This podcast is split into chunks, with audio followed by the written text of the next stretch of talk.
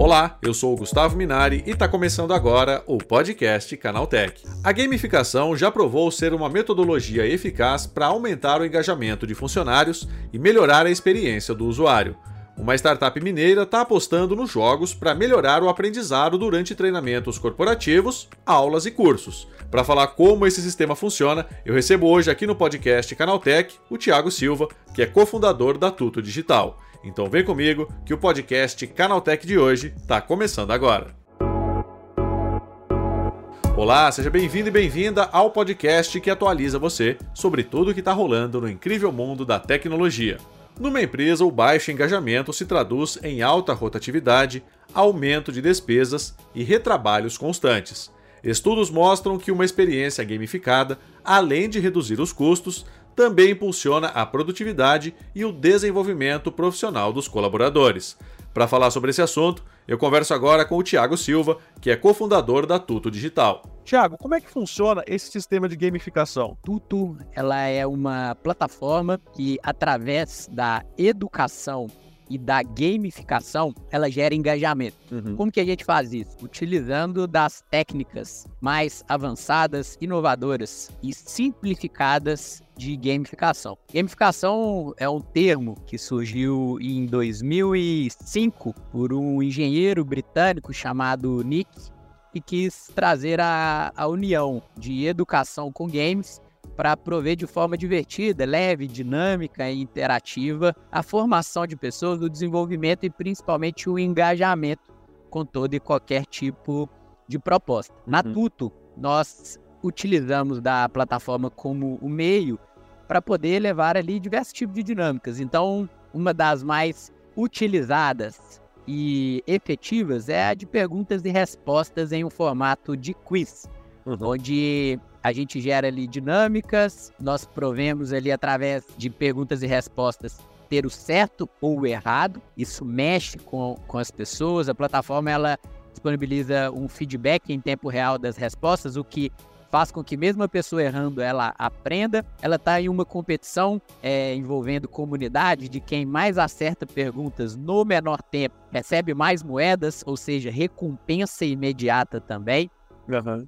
E tudo isso que a gente está falando, Gustavo, é algo também científico, porque quando se fala em jogos, desde os tempos primórdios de Olimpíadas, da Roma Antiga, né, já existiam ali estádios que as, aos quais as pessoas iam ver né, os gladiadores e esportes olímpicos, buscando se conectar com aquelas emoções. Então, a gente traz desde dinâmicas de perguntas e respostas, a dinâmicas envolvendo perguntas abertas, social learning, que é a interação com rede social, e outras tantas possibilidades é, as quais temos dentro da plataforma, que é uma plataforma é, white label e uma plataforma hoje em formato SaaS. E Tiago, esse tipo de sistema ele pode ser aplicado onde, né? É no mundo corporativo? Como é que funciona isso? Excelente pergunta, Gustavo. As nossas vidas hoje são gamificadas. E por que, que eu trouxe isso inicialmente?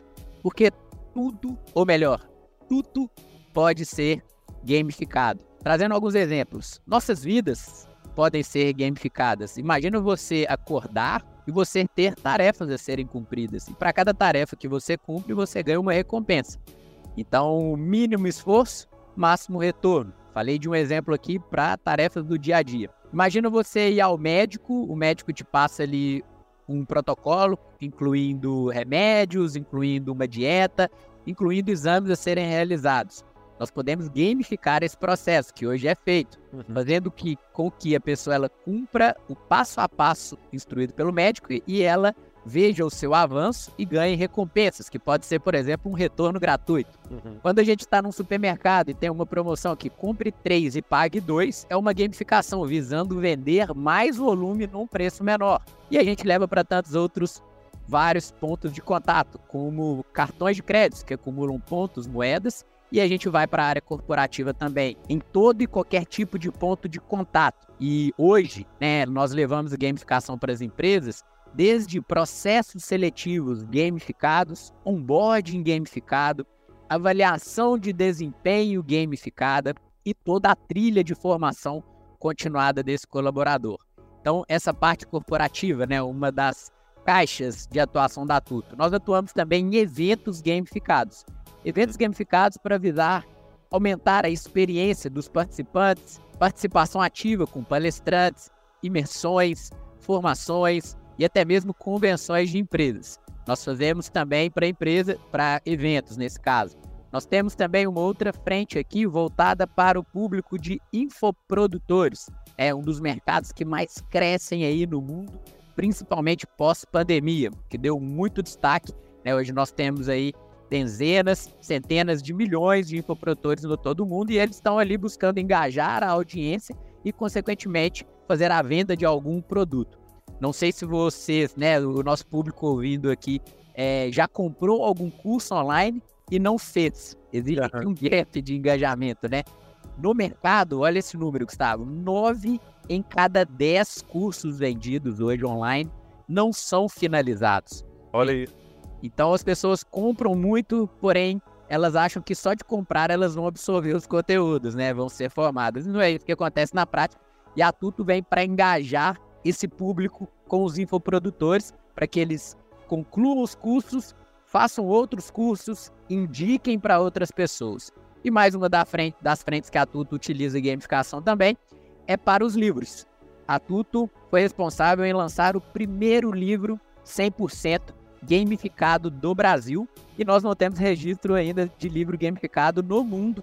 Né? A gente está até é, buscando essa informação para ver realmente se a Tuto lançou para o mundo também essa inovação, que visa justamente também é, solucionar uma grande dor. Gustavo, é uma pergunta que a gente sempre gosta de fazer. Você por acaso já comprou algum livro e não leu ele? Vários. é, essa é uma dor, né? O Brasil é um dos países que mais se vendem livros no mundo. Porém, na outra ponta, nós somos uma população que lê pouco, inversamente proporcional a essa conta aqui. As pessoas compram muito livros pela capa, pelo marketing, pelo autor. Porém, na hora de ler, ou não leem, ou iniciam e não finalizam esse livro. E através da gamificação, nós convidamos logo no início do, do livro a conectar leitor com o autor. Então imagine que você abre o livro, né, contando para todo mundo que está nos ouvindo, e tem um QR Code que vai dar acesso a uma jornada e o autor vai acompanhar o leitor durante cada capítulo, cada módulo, fazendo essa interação e gerando ali uma fixação do conteúdo, né, ouvindo feedbacks do, autor, do leitor, né, e até mesmo proporcionando interações entre livro, redes sociais e outras comunidades de trocas né, de informação. Hoje o, o TikTok tem aí uma das maiores comunidades ativas de trocas de informações de livros e a gente traz isso para dentro também do que a gente chama hoje de tutobook, que é a gamificação dos livros. Na outra ponta, muito interessante e importante de reforçar, nós estamos fazendo algo disruptivo para a indústria de livros. Porque nunca na história uma editora ou um autor teve tanto contato e acesso né, de trocas de informações com o leitor. Porque hoje as editoras elas publicam livros, entregam na mão de grandes distribuidores, como a Amazon, entre outros marketplaces e livrarias físicas. E quando a pessoa compra um livro, ela não deixa nenhuma informação para quem criou esse livro ou mesmo entregou. Então, é uma parte de experiência muito grande para o leitor e para a editora e autor também. E existem outras frentes que estão aí surgindo é, de gamificação, que em breve a Tuto vai levar para o mercado. E eu posso dizer que vai ser, inclusive, de alcance nacional em uma frente que ainda não foi gamificada, mas de forma bem objetiva, Gustavo, tudo pode ser gamificado, como esses exemplos que eu trouxe aqui. Não, é muito bacana, né, Tiago? E dentro de uma empresa, né, quando você aplica jogos, né, nessas ações, isso acaba aumentando o engajamento também, né? Com certeza. Existem dados que, que mostram, é, são pesquisas internacionais, que empresas que utilizam gamificação para engajar seus colaboradores relatam uma diminuição de até 40% do turnover. Hoje, empresas que utilizam gamificação para os seus colaboradores relatam que as pessoas se sentem até 89% mais produtivas.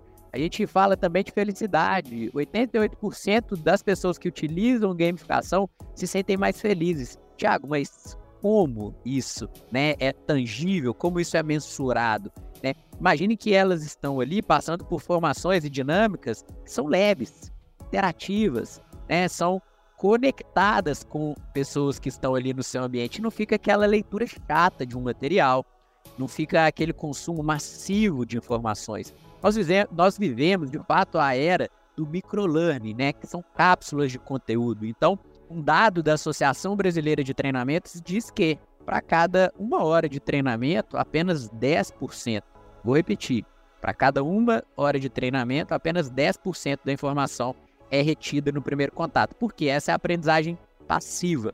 E aí a gente leva com a gamificação para um outro nível, para a aprendizagem ativa. Então, realmente é algo que gera resultado, gera valor, inclusive retorno no bolso, né, de todos os investidores. Hoje também o mercado de gamificação diz que para cada 30, para cada um dólar investido em gamificação, em processos gamificados, retorna-se em média 30 dólares. Então é realmente um número de brilhar o olho e os ouvidos de todo e qualquer gestor. É isso aí, né, Tiago? Agora diz uma coisa, né? Vocês também estão investindo em inteligência artificial, né? Porque isso é, é, o, é o processo do momento, né? É o que as pessoas estão dizendo aí. Todo mundo quer tirar uma casquinha dessa, dessa modalidade que chegou desde o começo do ano e está ficando cada vez mais forte. Vocês também estão pensando em fazer esse investimento em inteligência artificial? Gustavo, excelente pergunta. Com muito orgulho do nosso time de tutores, que são todos os colaboradores da Tuto, chamados tutores, que eu compartilho com você. E nós lançamos em setembro a integração com inteligência artificial do chat GPT. O que, significa isso na prática, né, para todos os nossos usuários, todos os nossos contratantes? Significa criar criação de conteúdos com maior velocidade personalização via integração de inteligência artificial. E uma outra frente, poucas empresas têm praticado utilizando a inteligência artificial. Inclusive, a gente fala com, com toda a naturalidade para que outras empresas façam o que eu vou falar agora, que é leitura de dados através da inteligência artificial. Ela tem um, um poder muito grande de pegar massa de, de informações e transformar em dados que facilitam a tomada de decisão. Vou dar um exemplo prático. Imagina que eu tenho hoje um cliente ele tem, em média, 15 mil usuários por mês. Como que eu faço a leitura, qualidade, velocidade e assertividade desses dados, né, para poder justamente oferecer para ele ali qualidade né, de informações? A gente utiliza inteligência artificial. Né? Então, isso é, é uma frente que também tem proporcionado aí facilidade na leitura e, consequentemente, né, levar para a prática ali de tarefas e planos de ações que vão ser praticadas. Então, a inteligência artificial na TUT é realidade. Nós começamos a utilizá-la no final do ano passado através de uma estagiária. Olha que legal, Gustavo, que nos apresentou um formato de inteligência artificial. Então, hoje eu posso dizer que para criação de conteúdo, para leitura de indicadores, edição de vídeo, tradução de materiais, que a gente atende empresas multinacionais, a Tuto já utiliza isso e tivemos aí o prazer e o orgulho de ser a primeira plataforma de gamificação no Brasil até essa integração em formato self-service para o nosso cliente. Então, ele hoje, ao contratar, ele consegue utilizar a inteligência artificial já integrada dentro da plataforma. Tiago, agora para quem está ouvindo a gente, ficou interessado, como é que faz? Né? Vocês têm algum processo de demonstração? A pessoa tem algum lugar para entrar e ficar um pouco mais familiarizada com esse sistema? Como é que funciona? O melhor canal de contato com a gente é o nosso site, de fato, as nossas redes sociais. Então, posso falar o site aqui, Gustavo? Claro, com certeza, pode sim. Perfeito. www.tuto.digital.com.br e aí já vem a pergunta, né? Por que Tuto? Vem de tutor, né? A plataforma que é o tutor aí na formação e desenvolvimento das pessoas. Lá vocês vão ter acesso aos nossos canais, né? Para falar direto com os nossos especialistas. E nesse primeiro contato, o especialista já libera uma fonte de utilização de um ambiente demonstrativo super completo para que vocês tenham acesso e vivam essa experiência gamificada. É isso aí, Thiago. Muito obrigado pela participação. Bom dia para você. Tá, esse foi o Thiago Silva falando sobre como a gamificação pode aumentar o engajamento e a produtividade dos funcionários. Agora se liga no que rolou de mais importante nesse universo da tecnologia no quadro Aconteceu também.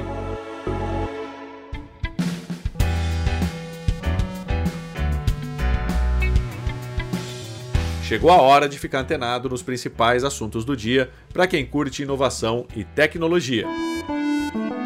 A Meta liberou o acesso ao gerador de figurinhas por IA generativa em alguns países selecionados. O recurso permite criar stickers rapidamente por comandos de texto no Facebook e no WhatsApp. No entanto, em poucos dias de uso, a comunidade descobriu que a ferramenta não tem alguns filtros para limitação de conteúdo. Publicações viralizaram no X, o antigo Twitter, com alguns resultados obscenos e apologia à violência. Os exemplos incluem personagens da franquia Mario e crianças segurando armas de fogo, nudes do primeiro-ministro do Canadá Justin Trudeau e imagens do Mickey Mouse sentado num vaso sanitário. A Meta ainda não emitiu nenhum comunicado oficial sobre a situação. Como a função entrou em fase de testes recentemente, é provável que a empresa atualize o serviço com mais filtros de conteúdo. Uma nova confusão envolvendo um táxi autônomo virou manchete nos jornais de São Francisco. Desta vez, um Chevrolet Bolt da Cruise, divisão de robotáxis da General Motors, participou do atropelamento de um pedestre. Segundo as explicações oficiais da Cruise, em sua conta no X, o antigo Twitter, o táxi sem motorista, na verdade, não foi o principal culpado pelo acidente, mas também acabou causando lesões à vítima. Ao ser lançada em frente ao táxi autônomo, o carro sem motorista freou bruscamente e foi aí que sua participação se tornou mais grave, já que ele teria parado em cima da perna da mulher. A Apple liberou uma atualização do iOS 17 para resolver os problemas de aquecimento que atingem os iPhones 15 Pro e 15 Pro Max. Ainda que focada especificamente nesse problema, a versão 17.0.3 do sistema operacional ficou disponível para todos os aparelhos compatíveis, o que inclui também os iPads. Além de resolver a questão por meio da atualização, a Apple disse trabalhar ao lado dos desenvolvedores de apps para solucionar novos problemas que possam aparecer. Mesmo não apontando a causa exata da falha, a empresa descartou que ela esteja relacionada ao corpo feito de titânio, uma das novidades da linha. A inteligência artificial ganhou mais uma função no LinkedIn. Após ser usada para treinar conversas e atuar como coach, a tecnologia promete facilitar a contratação de novos profissionais graças à nova plataforma Recruiter 2024. A nova versão dessa plataforma de recrutamento com IA integrada é voltada para equipes de recursos humanos. Ela ajuda a segmentar a busca de candidatos para uma vaga e permite encontrar as pessoas mais indicadas para cada trabalho de maneira aprimorada. O Google anunciou novas regras para envio de e-mails em massa para usuários do Gmail. A partir de fevereiro do próximo ano, empresas e serviços que entrem em contato de forma massiva deverão aderir a melhores práticas de autenticação de contas, além de conterem links fáceis para o cancelamento de inscrição, cujos pedidos devem ser processados em até dois dias. O objetivo, como as novas recomendações deixam claro, é evitar o spam. Trata-se também de uma continuação do combate aos e-mails indesejados que vem ganhando força nos últimos anos. Tá aí, com essas notícias, o nosso podcast Canaltech de hoje vai chegando ao fim. Lembre-se de seguir a gente e deixar uma avaliação no seu aplicativo de podcast preferido. É sempre bom lembrar que os dias de publicação do programa são de terça a sábado, com um episódio novo às 7 da manhã, para acompanhar o seu café. Lembrando que aos domingos tem também o Vale Play, o podcast de entretenimento do Canaltech. Esse episódio foi roteirizado e apresentado por mim, Gustavo Minari, e a edição foi da Julie Cruz. O programa também contou com reportagens de André Lorente Magalhães, Felipe De Martini e Paula Amaral. A revisão de áudio é do Ivo Meneghel Jr., com trilha sonora de Guilherme Zomer, e a capa desse programa foi feita pelo Eric Teixeira. Agora nosso podcast vai ficando por aqui. A gente volta amanhã com mais notícias do universo da tecnologia para você começar bem o seu dia. Até lá, tchau, tchau.